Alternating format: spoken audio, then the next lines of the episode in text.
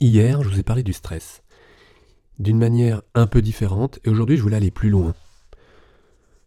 Je vous ai dit que hmm, le stress était un moteur, et que l'idée c'était de se l'approprier, parce qu'évidemment, je vous parlais d'un stress positif, et aujourd'hui, on va voir justement ce que ça veut dire exactement, et où peut se trouver votre zone de confort dans ce stress positif. Je vous ai dit que l'anxiété de performance, c'était quelque chose qui de toute façon était limitante. C'était les symptômes que vous connaissez lorsque vous montez sur scène et que vous avez du trac et que d'un seul coup, vous avez des réactions physiques qui techniquement vous gênent, vous empêchent de maîtriser. Ça, c'est l'anxiété de performance. Ce qu'on peut appeler trac, stress, donc trac négatif, stress négatif. Il y a vraiment des, manières différentes de, voir tout ça. L'idée c'était d'éclaircir un peu. Aujourd'hui, je voudrais vous parler euh, de pourquoi le stress est positif et que se l'approprier est important. C'est plus important finalement que de d'essayer de le combattre. Parce que c'est vraiment l'interprétation de la situation qui fait varier l'intensité du stress. Vous avez une situation, je crois que je vous l'ai donné un exemple hier, nous avançons dans le temps, nous vieillissons, certains vont être en train de stresser sur le fait de vieillir, et d'autres pensent que en vieillissant, ils gagnent en sagesse, en maturité, en musicalité. Donc sur un même événement, l'interprétation vous fait stresser ou au contraire vous motive Alors je vous montre le schéma comme prévu, je vous en avais parlé hier. Donc votre niveau d'énergie sur l'axe désordonné, l'axe vertical, votre niveau donc d'énergie avec euh, un niveau 0 qui se trouve sur l'axe des, abscisses, l'axe du temps, le temps qui passe. Imaginez que vous avez, euh, vous êtes euh, en situation de jeu, n'importe quel stress. Hein, vous êtes en train de répéter chez vous, par exemple, tout simplement déjà. Et euh, vous avez un passage particulier, un peu difficile. Techniquement, que vous ne maîtrisez pas complètement et que vous êtes en train de chercher. le stress euh, peut monter parce que vous n'êtes pas très satisfait. Et vous cherchez, vous cherchez, vous trouvez une solution et le stress redescend. D'accord? Et puis, vous avez euh, un autre stress qui remonte. Et là, par exemple, euh, c'est quelque chose d'un peu plus complexe, un challenge un peu plus grand.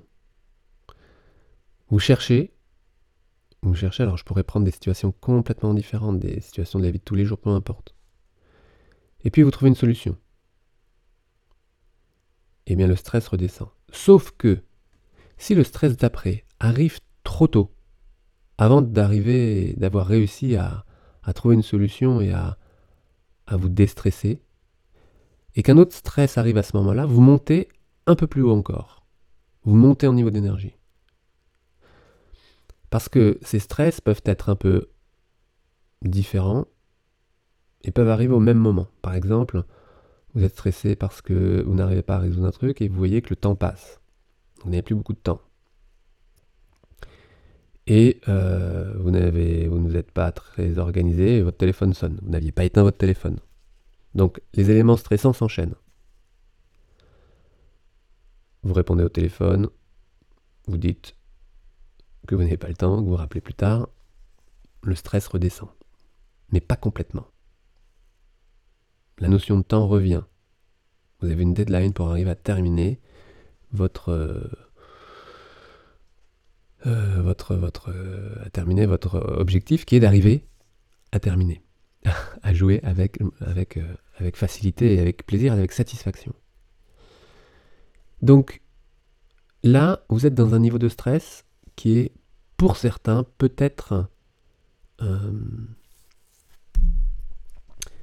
correct, motivant. Un stress qui va vous permettre de d'avancer et de vous motiver. Peut-être que le coup de téléphone était en trop et qu'il suffisait d'éteindre le téléphone pour ne pas monter trop. Parce que si par-dessus ça, vous n'arrivez pas techniquement et musicalement à atteindre votre objectif, et que vous devez partir, vous partez stressé. Et le stress remonte. Et que le soir, vous êtes euh, en concert, et que le passage en particulier n'est pas hyper satisfaisant, le stress remonte. Et que la semaine d'après, vous avez appris le décès d'une personne. Et que la semaine d'après, vous aviez des tâches euh, administratives que vous êtes couché vraiment très tard. Et que le mois d'après, vous avez appris que un de vos collègues vous trompe d'une manière ou d'une autre. Et que le mois d'après, vous commencez à être hyper stressé, épuisé, et que vous avez par exemple des dettes. Je passe par différents euh, styles de stress parce que euh, ils sont répertoriés et, on peut savoir les stress les plus stressants, les moins stressants. En tout cas, vous arrivez après quelques mois épuisé et vous arrivez à ce qu'on appelle le burn-out. D'accord? Euh, Chez les musiciens, c'est pas que c'est plus rare, mais c'est pas spécifique aux musiciens. D'accord? Par contre, la zone de confort, c'est là où vous êtes suffisamment stimulé et que vous ne dépassez pas une limite que vous n'arrivez plus à gérer. Parce que regardons l'inverse. Qu'est-ce qui se passe si au contraire, vous, êtes moins stimulé, vous avez moins de stress et que vous descendez dans un niveau d'énergie et que vous arrivez à l'ennui. Parce que la routine, parce que le manque de motivation, et puis surtout le manque de stimulation. Et que si vous n'arrivez pas pour X raison à vous remotiver, à vous retrouver du plaisir dans ce que vous faites, ou à, continuer à, ne plus regarder le côté positif, et à, commencer à vous plaindre, et à ne plus avoir d'aucune aucune stimulation, eh bien vous tombez encore plus bas dans votre niveau d'énergie, c'est ce qu'on appelle la dépression. Alors vous pouvez être en effet très mal en étant sous-sous-sous-stimulé, vous tombez dans la pression, ou être très mal en étant surstimulé, en augmentant votre niveau d'énergie et en tombant dans le burn-out.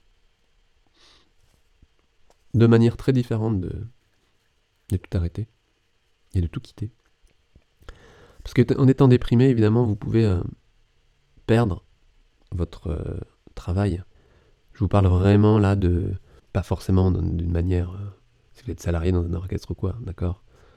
Mais l'arrêter en tous les cas, ou le quitter, ou le quitter volontairement, ou arrêter de travailler parce que vous êtes démotivé. Il y a plein de musiciens comme ça qui arrêtent de travailler et qui continuent à jouer, à assurer. Mais c'est pas très énergique, c'est pas très motivant pour les collègues, pour d'autres. Et ça, c'est une manière de quitter un travail. Et il y a aussi une autre manière de changer de direction, de changer de projet, de changer, c'est de changer lorsque tout va bien, lorsque vous êtes encore très motivé, mais parce que vous avez atteint votre objectif et que vous êtes donc, euh, vous vous souvenez, en haut de la montagne, et que vous avez envie de changer d'objectif, et que vous, vous l'avez préparé, que vous quittez lorsque tout va bien. Mais vous avez quelque chose derrière, vous avez un autre objectif derrière. Or, dans le burn-out et dans la dépression, vous êtes arrivé au bout, au bout du bout, au bout du sommet et il n'y a plus que du vide, ou au fond de la vague et il n'y a plus que du vide. Donc la volonté dans tout ça est importante parce que elle vous permet de rester avec des objectifs, des challenges. Et on sait que d'avoir une activité avec des challenges rend heureux. Qu'est-ce que c'est que le bonheur? Mais enfin, ça va, c'est défini scientifiquement par ça des études ont été faites et ils ont montré que c'était dans des activités où il y avait des challenges, où euh, l'activité vous forçait à vous dépasser, vous soutenez à vous dépasser. Et plus que, plus que euh, le milieu, l'estime de vous, l'intelligence et tout ce que vous voulez, la discipline. Et ça, le musicien, euh, tu peux te reconnaître, cette discipline, tu l'as. C'est quelque chose qui est, euh, que tu as appris depuis tout petit. La discipline augmente le niveau de volonté et avec des résultats augmente l'estime de soi. Plutôt que d'augmenter l'estime de soi un peu dans le vide comme ça, sans lien direct avec cette notion de volonté. Et ça, euh, et ça c'est super important. Euh, alors dans l'éducation, mais euh, ça c'est plus pour les, profs. Alors pour les parents d'abord, mais pour les profs, d'être, d'augmenter l'estime de soi seul, bah, ça fonctionne pas super bien. C'est que ça fonctionne pas super bien parce que l'enfant, l'élève, peut ne pas être super motivé, mais se trouver avec des facilités. Et c'est ça, hein, euh, on voit certains musiciens, certains jeunes musiciens euh, avoir des facilités énormes et être motivés moyennement. Et il faut gonfler cette volonté, cette, euh, cette motivation, parce que c'est la motivation, c'est la volonté qui se travaille, qu'il faut arriver à éduquer et qui fait que le jeune musicien et l'adulte ensuite continue à viser des objectifs, à se pousser sans stress, à rester dans sa zone de concert, sa zone de, confort, motivé, et il avance, il avance, par une motivation. Cette motivation le fait travailler, le fait réussir. Travailler avec facilité, il euh, travaille avec des efforts minimes parce que ses efforts sont faciles. Il obtient des résultats et son estime augmente. Donc, il faut conditionner l'estime de soi à plus de volonté. Sinon, ça n'a pas de sens. Et sinon, ça peut être très stressant. Parce que par manque de volonté, vous pouvez augmenter votre euh, énergie de stress et tomber du haut de la falaise ou tomber directement dans le creux de la vague. Alors, j'espère que le schéma vous a aidé à voir un petit peu où vous vous situez, parce qu'en fait, il faut déterminer votre zone de confort. Pas assez de stress, ennui, trop de stress, fatigue. Et ça peut être aussi une belle manière de voir les choses différemment. Et je sais qu'au niveau, euh, au niveau de la tête, ça change beaucoup de choses. Lutter pour ne pas être stressé n'a pas de sens. Vous arrivez à un truc hyper calme et tout. Alors bien sûr, vous pouvez développer, comme je l'ai proposé depuis tout le temps, des outils pour retrouver le calme. Avec, vous vous souvenez, les crises de calme, tous ces outils qui vous permettent la respiration, qui vous permettent de, de faire redescendre le stress, parce que vous en avez besoin dans les petites redescentes pour arrêter d'accumuler et puis de faire de la relaxation, de la méditation, peu importe, pour arriver de temps en temps à être à zéro. Parce que de temps en temps, ça fait du bien d'être à zéro. Voire de s'ennuyer un peu. Mais de ne pas y rester. Quand vous êtes à zéro, quand vous êtes euh, en train de méditer, en train de vous relaxer, en train de penser à autre chose, ou de ne pas penser, eh bien c'est là où euh, vous pouvez aussi être créatif vous avez des nouvelles idées, des nouvelles envies qui vous font remonter votre, votre motivation, en tout cas vos objectifs, votre nouvel niveau d'énergie et qui vous fait retourner dans une stimulation très positive, un stress positif. S'approprier le stress et le relier à un sens. Le stress devient moteur. Voilà si ce schéma vous a aidé à comprendre le rapport entre la motivation et le stress et la dépression dans certains cas. Faites passer, faites passer à vos amis musiciens, si ce sont vos amis, faites-leur du bien. Et abonnez-vous à la chaîne si ce n'est pas encore fait. Laissez-moi vos idées, vos envies, et on se retrouve demain pour d'autres sujets. A très bientôt.